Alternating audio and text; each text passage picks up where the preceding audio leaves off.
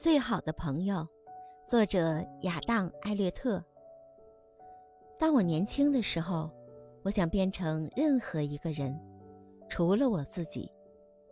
伯纳德医生说，如果我在一个孤岛上，那么我就要适应一个人的生活，只有我和椰子。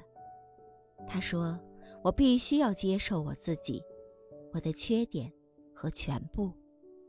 我们无法选择我们的缺点，他们也是我们的一部分。我们必须适应他们。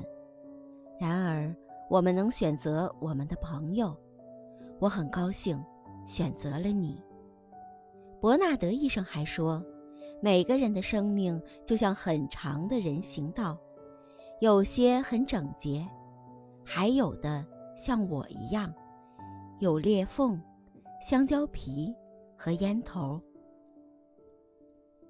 你的人行道像我一样，但是大概没有我这么多裂缝。令人欣慰的是，有朝一日我们的人行道会相交，我们可以分享同一罐炼乳。你是我最好的朋友，也是我唯一的朋友。